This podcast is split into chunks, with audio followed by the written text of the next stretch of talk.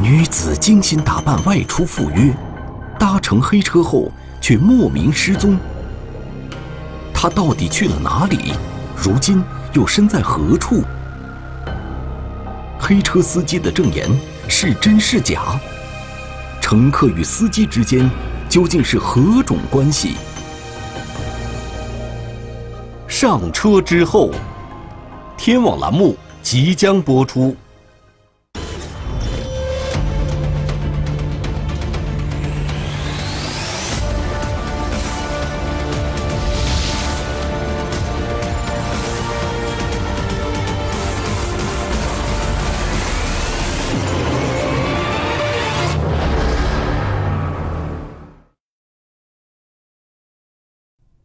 二零一七年七月的一天，内蒙古自治区科右中旗公安局的民警正在反复观看一段监控视频。在这段视频中，一名年轻女子上了一辆白色的轿车。就在她上车之后不久，她的家人就再也没能联系上她。从七月十号下午就联系不上了，手机一直关机。二零一七年七月十日晚上，内蒙古科右中旗巴彦呼舒镇的居民老马召集了所有的亲朋好友，让大家一起帮忙寻找自己失踪的女儿小丽。失踪人员小丽时年三十七岁，是当地电力部门的员工。小丽有个习惯，无论工作多忙，每天都会去父母家看望一下老人和孩子。如果有事去不了，都会和家里人打声招呼，但这一次，却再也没人能和他取得联系。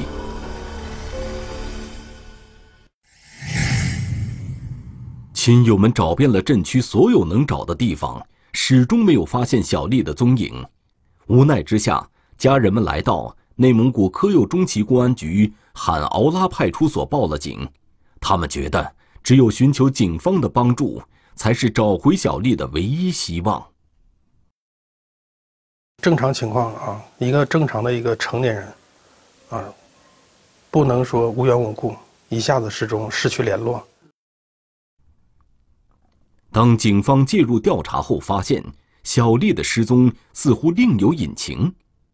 小丽失联的那天是星期一，据她单位的领导回忆，小丽是主动申请的调休。当天并没有去单位，他的同事们也都不知道他去了哪里。他是按时的外出，然后按时的回家。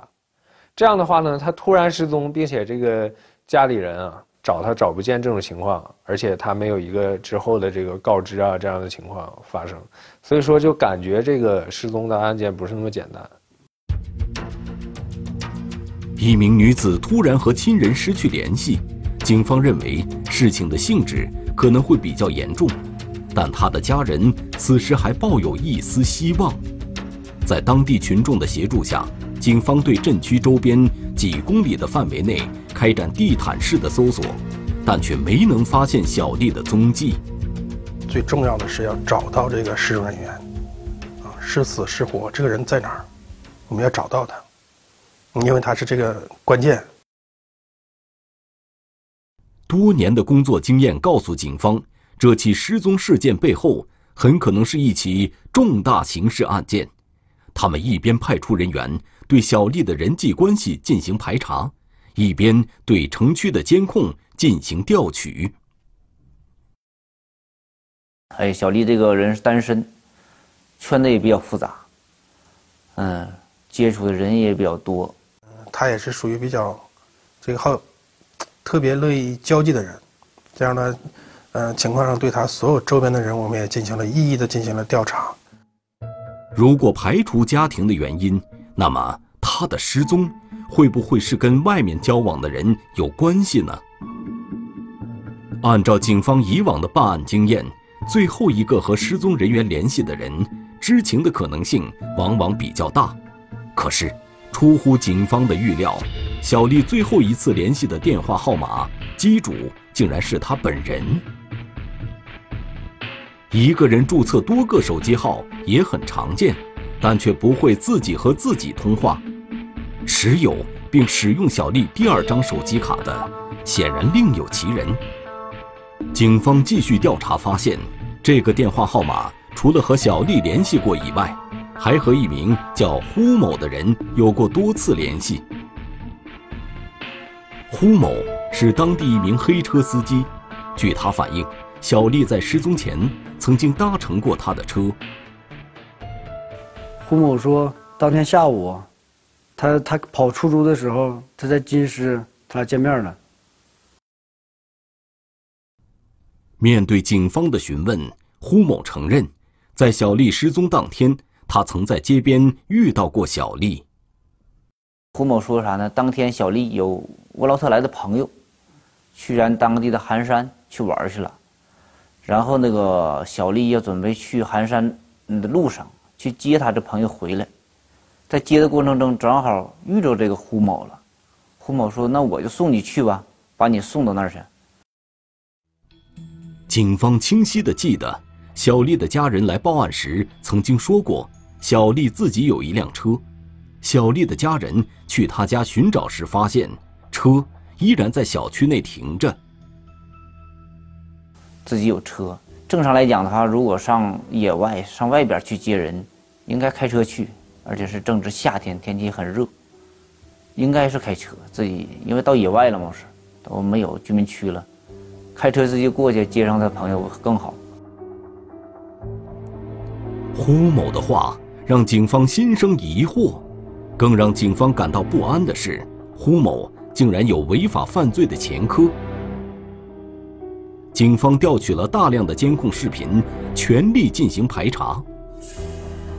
经过细致筛查，警方首先在小丽居住的小区监控中发现了她的身影。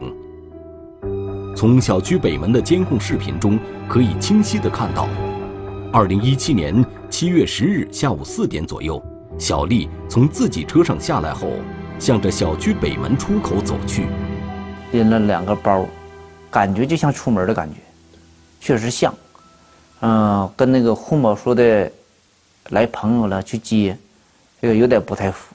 说那接朋友自己车还不开，还拎了两个大包。胡某应该是警方目前掌握的最后一个见过小丽的人，但不知为什么，他在接受调查时，对小丽上车经过的回忆，却与监控反映出来的事实有些出入。小丽当天下午从自己家的小小区出来，没有开车，直接到路边，正常来讲是打车。正如呼某所说，小丽提着包站在路边。没过多久，呼某的白色轿车就驶了过来。这时呢，就胡某的开的车直接就停到道边了。小丽非常正常的把两个包，把副驾驶门打开了，把两个包扔到车里了。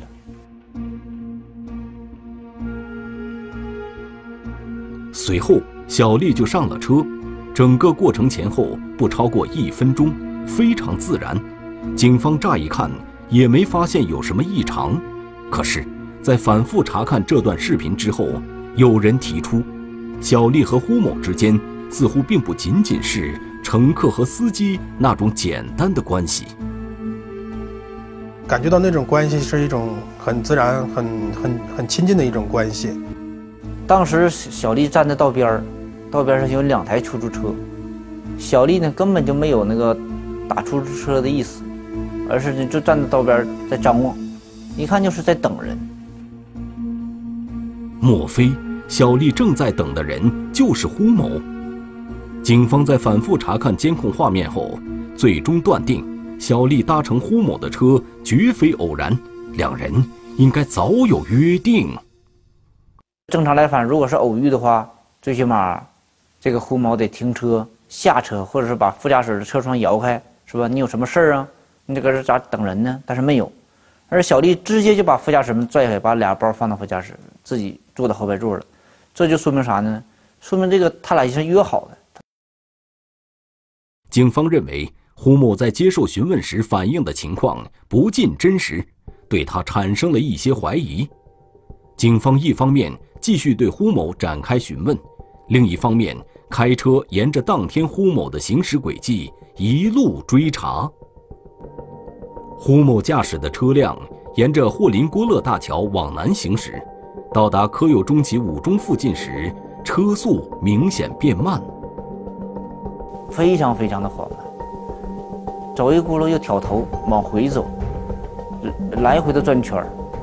等转到第二圈的时候，就是在一段的距离内来回挑头，来回走。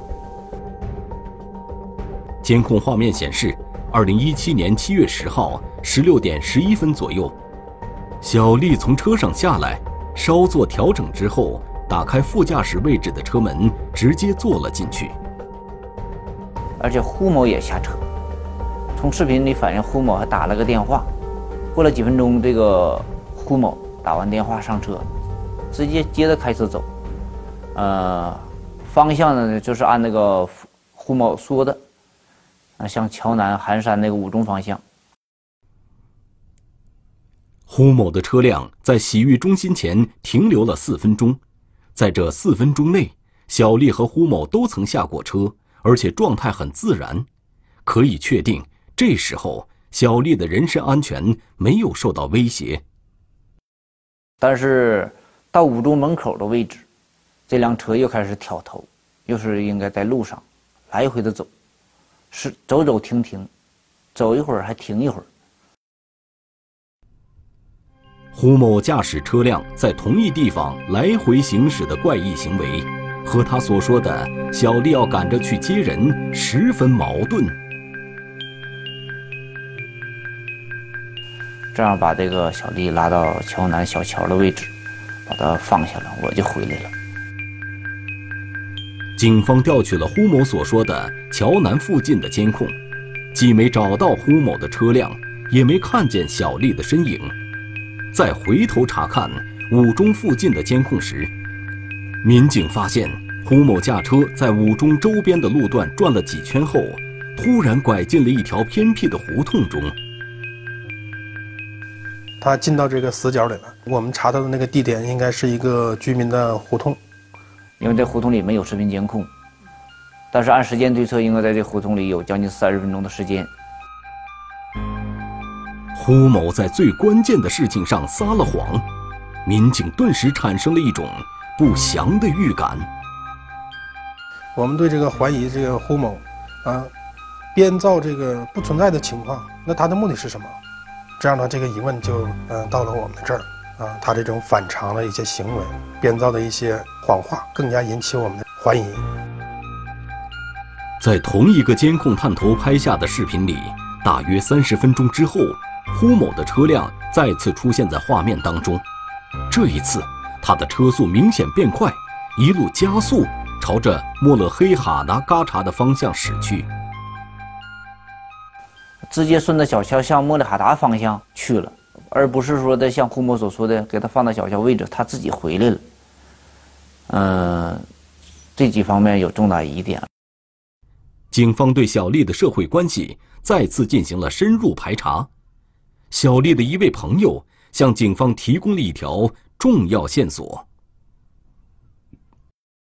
但是她的一个好闺蜜给我们反映了，说的他俩有这种不正当的关系，男女关系。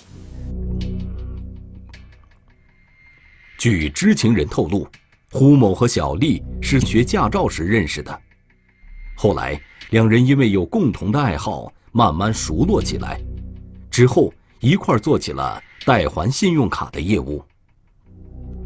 他们一起合作从事银行卡的还卡服务，这个行为，啊，也是违法的，啊，涉嫌这个非法经营。首先以这个罪立案侦查，并对这个。可疑的胡某啊，采取了强制措施。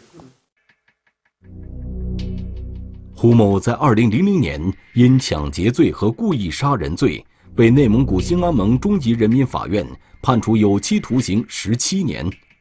胡某因为在狱中表现良好，减刑五年，在二零一二年出狱。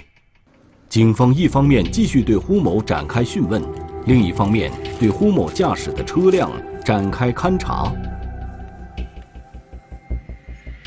因为我们发现这个车在那个小胡同里头消失了三十分钟，是不是在这个三十分钟之内，之间发生了什么事儿，而车里没有人能发现一些呃线索，发现一点证据。这样的话，我第一时间就安排技术人员办手续，去对这车辆进行扣押勘查。发现外边还有一点血。勘查的过程中呢，就发现了一点这个可疑的情况，在这个呃嫌疑人驾驶车辆的这个中间部位的这个抠手里啊抠手的这个旁边抠手臂上啊，是发现了类似于血迹的红色的这样的流柱状的液体的痕迹。出于职业的敏感，技术人员当即对这些痕迹进行了提取，通过初步检验。他们发现这些是人的血迹，法医火速将这些血样进行更进一步的检验比对，跟小丽的父亲、母亲做那个同一 DNA 同一同一鉴定，通过比对发现，呃，里头含有那个小丽的 DNA。民警在勘查车辆时发现。胡某车内的坐垫像是新换的。我们也上车主店，我们进行走访了中汽所有的车主店，在我们客运站那块儿有一个那个汽车装饰工装饰的，反映呢，在那个七月十号晚上，有一名男子开车过来了，洗车，而且是要求把坐垫都换换掉。换的过程中呢，嗯，就发现这车的那个。后排坐垫有，副驾驶的坐垫没有。小丽最后一次出现在监控视频中，是直接坐到了胡某车辆的副驾驶位置，但是胡某在洗车时，副驾驶位置的坐垫也消失不见了。既然找不到人嘛，我们更希望于这个做讯问上的突破。这样呢，也逐步加大了对这个犯罪嫌疑人的询问，同时呢，我们也没有放弃对失踪人员的这个寻找，因为这是一个很关键的问题。虽没有直接的证据表明小丽已经遭遇到不测，但是警方认为她此刻已经凶多吉少。警方大胆假设，如果杀害她的嫌疑人就是胡某，那么胡某最佳的作案时机。就是他把车开进胡同死角的那一段时间。根据监控，警方发现他在2017年7月10号下午17点左右，驾驶车辆朝着莫勒黑哈达的方向驶去。如果凶手是他，那么他在作案之后要做的第一件事，必然是想方设法隐藏被害人的尸体。过了四十八分钟左右，这个车返回了。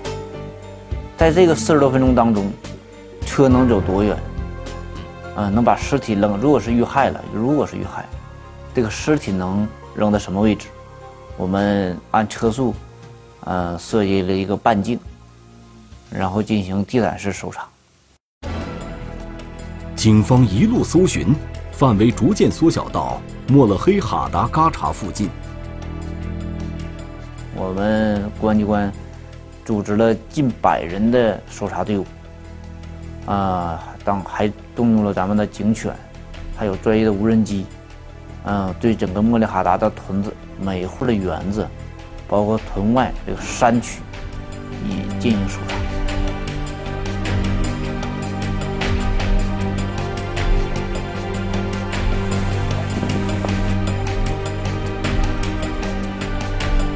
屯子里搜完之后，开始进山。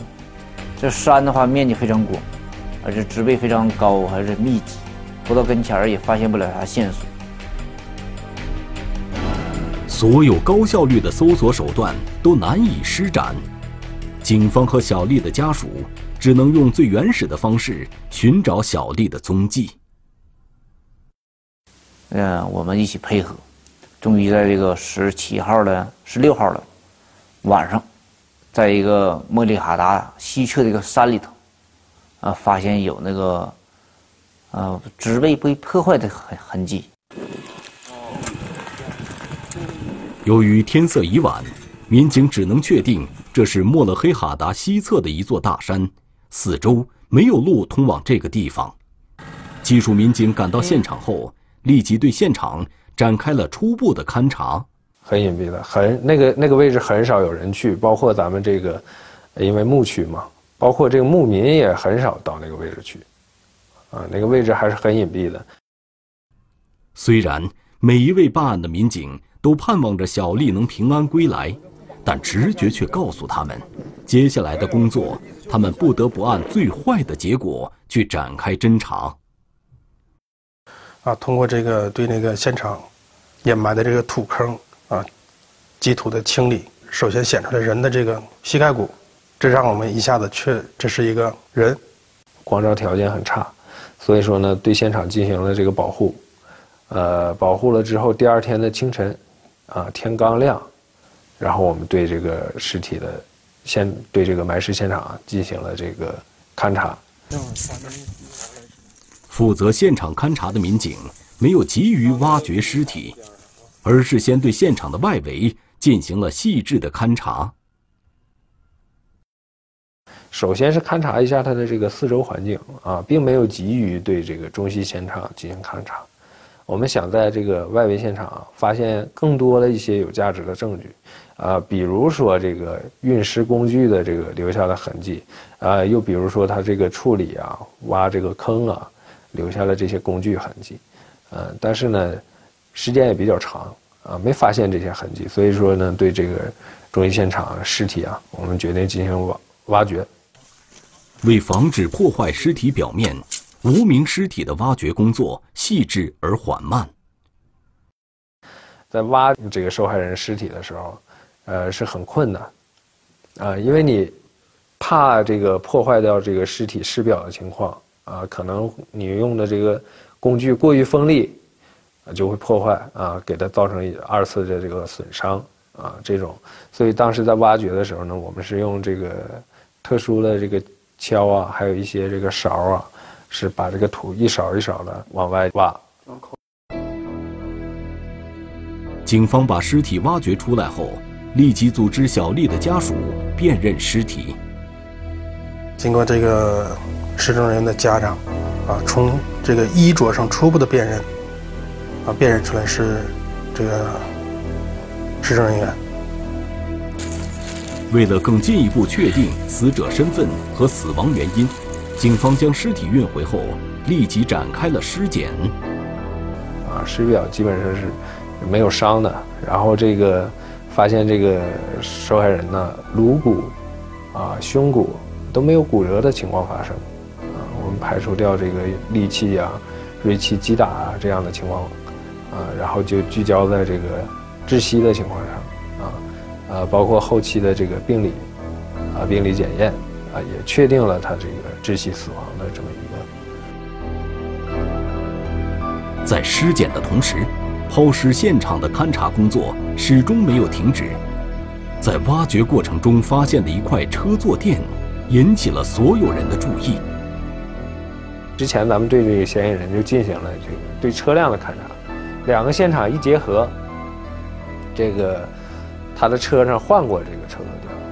啊，我们在现场呢又发现了类似的车坐垫，当然它不是一套，嗯，但是又发现了一样车坐垫，啊，我们对这个案件的这个想法就有了更加清晰的这么一个方向。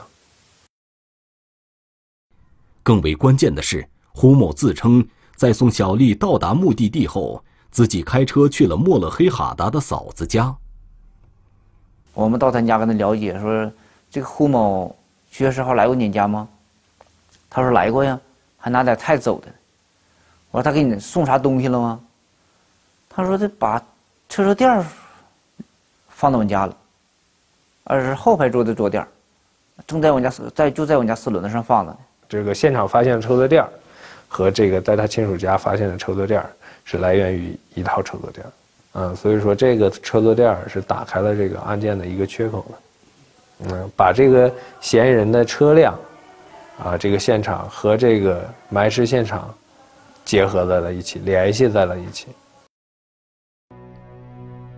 这样的沉默一直持续了很长时间。沉默过后，呼某突然哭了起来。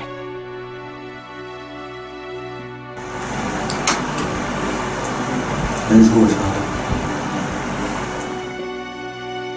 在呼某的指认下，警方在莫勒黑哈达旁边的河中打捞出了呼某挖坑用的铁锹。